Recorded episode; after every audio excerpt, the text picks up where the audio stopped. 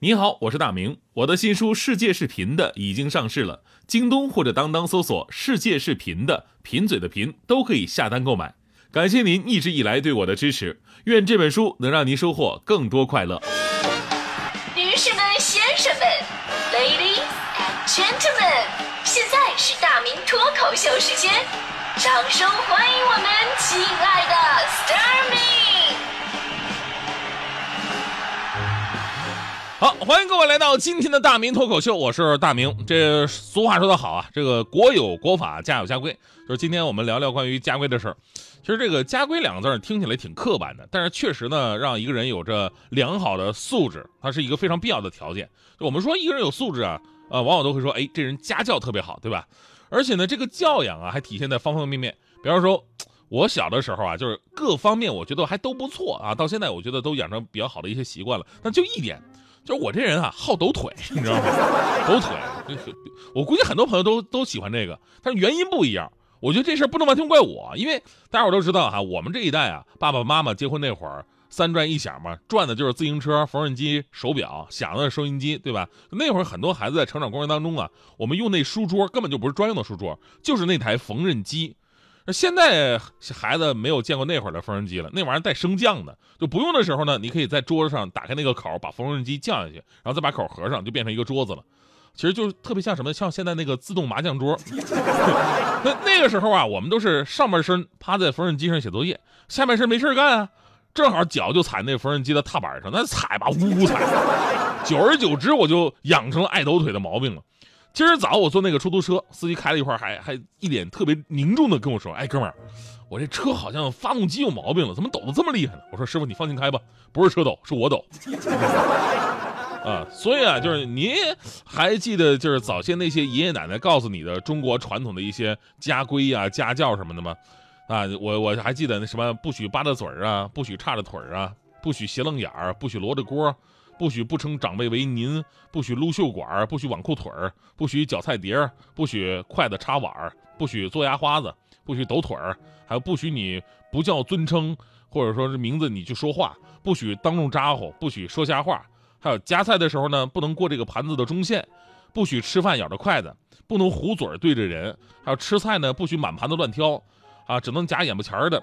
那吃饭前呢要跟长辈儿打招呼，那长辈儿。坐下之后呢，你才能吃饭。做客的时候呢，主人动筷子，你才能动。不许拿筷子、勺子敲碗，也不能反着手给人倒水啊、倒酒啊。还有吃饭呢，你不能稀里呼噜的出声，还不许压人肩膀。倒茶的时候不能给人倒满了。做客不能到人家的床上去坐着。做客呢，也不允许到没有人的房间去。站不倚门，话不高声。回到家里边要跟长辈打招呼，出门之前呢要说一声。这都是中国最传统的一些家规。当然，随着时代的发展啊，就是其中有一些文化已经改变了。比方说，涉及到怎么穿衣服的，对吧？以前咱们不许挽裤腿，现在那挽裤腿露脚脖，到处都是七分裤，是吧？那时尚啊！以前还不撸袖管，现在咱们是撸起袖子加油干，代表着咱们工作有劲头、有热情。但纵然有变化，尊老爱幼、待人接物，最基本的道理还是一样的。你比方说，在今天吃饭的时候，晚辈呢还是不能先动筷子，要等长辈拍完照片之后才能够动筷子。发照片晒大餐的时候呢，要让长辈先发朋友圈，长辈发完之后，你还要及时点赞。亲朋好友来家里边串门，你要及时迎上去，告诉他们家里边的 WiFi 密码。这都是待人接物的道理，是吧？现在越来越多的年轻人啊，走进了个性的误区，而淡薄了对礼仪的修养。所以，希望现在年轻的爸爸妈妈们啊，不能因为家里边条件好了，或者说得子不易，就一味的娇惯。现在想想，我爷爷那会儿对我的管教达到什么地步了呢？别的不说，我就说这个饭桌上掉吃的，饭桌上掉吃的很正常现象嘛。米，米饭掉桌上了，捡起来吃了；菜掉桌子上了，捡起来吃了；鸡蛋黄碎一桌子，捡起来吃了。我跟你说，这都不是最难的，最难的是牛奶洒桌子上了，一摊怎么办？趴桌上舔干净。还好后来发明了吸管这个东西啊。不过呢，虽然说这个家规啊需要传承，但是挨家挨户都有自己不同的文化传承。那有的家规听起来就特别奇葩，不仅不能传承，而且咱们要坚决抵制。比方说那种特封建的，呃，在江苏靖江有这么一位女士，前两天在网上就曝光了自己的霸王家规，说什么生儿子奖励十万块钱，生女儿就得离婚，是这么回事。就她婆家呢在济市这么一个地方，结婚一年多了，当计划要小孩的时候呢，她惊了个呆呀，因为公公发了个话，说如果她生的是男孩，奖励十万块钱，但是呢要生的是女孩，就得跟儿子离婚，然后呢带着女儿回自己娘家去过。这个奇葩的家规立马在网上炸锅了，因为在这样一个年代。竟然在一些地方还有如此根深蒂固的重男轻女的思想，而且网友说了，说这个奖励跟惩罚不成正比啊！这年头十万算什么呀？你跟你公公说生儿子要一千万，你看他怎么说？对啊，啊，这个还有网友建议哈是离婚的，有网友建议说跟父母分开住的，还有人说说这个公公难道有千亿家产需要继承吗？没有皇帝的命得了皇帝的病，你这是。当然，这个个案呢，真的是太奇葩，咱们没有必要对号入座了。但这事儿啊，却告诉我们一个很现实的道理，就是父母呢，尽量不要掺和到小两口的生活。观念在某些时候，你一定会出现矛盾的。虽然啊，家规是在封建社会当中诞生的啊，家规最开始强调的是家庙宗族伦理道德，突出的是国与家、君与臣、父与子等级体系的关系。但现今社会啊，我们得去其糟粕，取其精华，在人人平等的基础之上。遵守传统文文化最基本的礼貌礼仪就可以了。家规最重要的不是说你对上一级的绝对服从，而是教你做人的道理。现在大多数家庭啊，那种所谓的家规可能没有以前那么严谨了哈。就有的时候夫妻两个人之间还能弄出一些家规来。我这个印象特别的深刻，就当年我参加这个徐强婚礼的时候，呃，强哥强嫂俩人结婚，婚姻誓言文那一段，一般人吧就是念什么啊，无论生老病死，无论贫穷富贵那词儿。强嫂不一样，当时强嫂拿出一张纸来，跟徐强说：“咱们还是实际一点吧啊！我呢，简单的写了个家规，在这里给你念一下哈。”当时强哥汗都出来了。强嫂开始念哈：“嗯，本着老婆的利益高于一切的原则，制定本家规。一，你不是超人，但你必须超能忍。二。”你的精彩来自于我的风采，所以不能嫌我买衣服太多。三，家里来客人的时候，你必须要在厨房里边配合我。你呢，负责洗菜、切菜、做菜，我呢，负责上菜。四，为了充分体现男女平等，同时又各有分工的原则，在家里边我们都可以掌握遥控器，你负责掌握空调遥控器，我负责掌握电视遥控器。五，财富不是我节省下来的，是你每日每夜辛苦创造出来的，所以我花钱越多，越能证明你能干。六，生活里边要处处。为老婆着想，急老婆之所急，眼明手快，体贴入微。记住，大丈夫要对妻子好一点，对自己狠一点。最后，本规定自新婚之日起实行，其他与本规定不符者，以本规定为准。老婆拥有最终解释权。听完以后，强哥是眼含热泪，这还有天理吗？还有王法吗？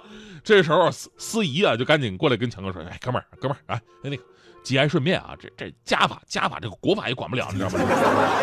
来吧，该走程序了。哈哈，呃，徐强先生，您愿意吗？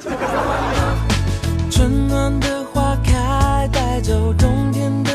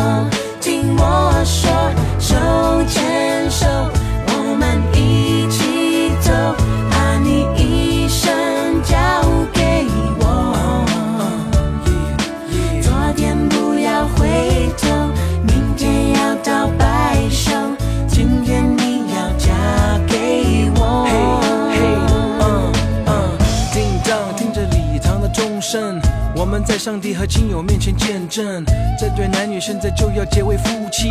不要忘了这一切是多么的神圣。你愿意生死苦乐，永远和他在一起，爱惜他，尊重他，安慰他，保护着他，两人同心建立起美满的家庭。你愿意这样做吗？Yes, I do。听我说，手牵手。